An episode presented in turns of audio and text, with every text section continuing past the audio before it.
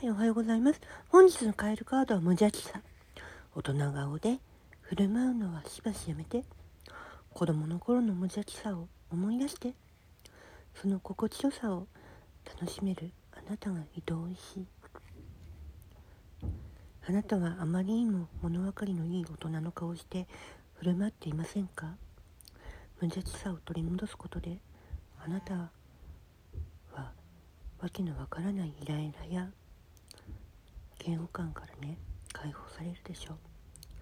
自分の気持ちに素直に反応して本音を出すことも OK だと知ってください。周りはあなたが考えているよりもずっと無邪気なあなたを歓迎しています。大丈夫。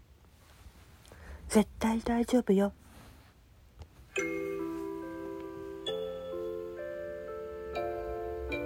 の趣味